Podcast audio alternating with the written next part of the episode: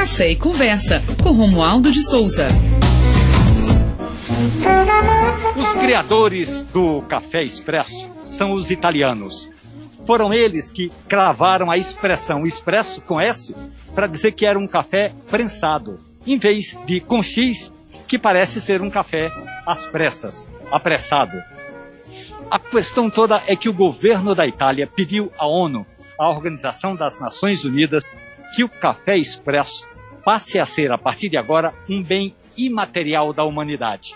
É como se fosse assim, como se Pernambuco pedisse que a ONU decretasse que o bolo de rolo é o nosso maior produto da gastronomia.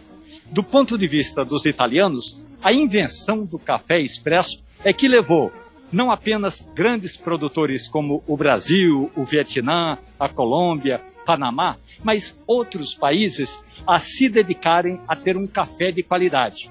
E os italianos acreditam que o café expresso é a porta de entrada entre aqueles que estão entre o chá e a água, ou entre uma cachaçinha ou um uísque, e aqueles que querem realmente degustar, saborear um café de qualidade. Portanto, esse projeto do governo italiano vai fazer com que o café expresso torne-se aquele bem mais conhecido do ponto de vista da gastronomia italiana.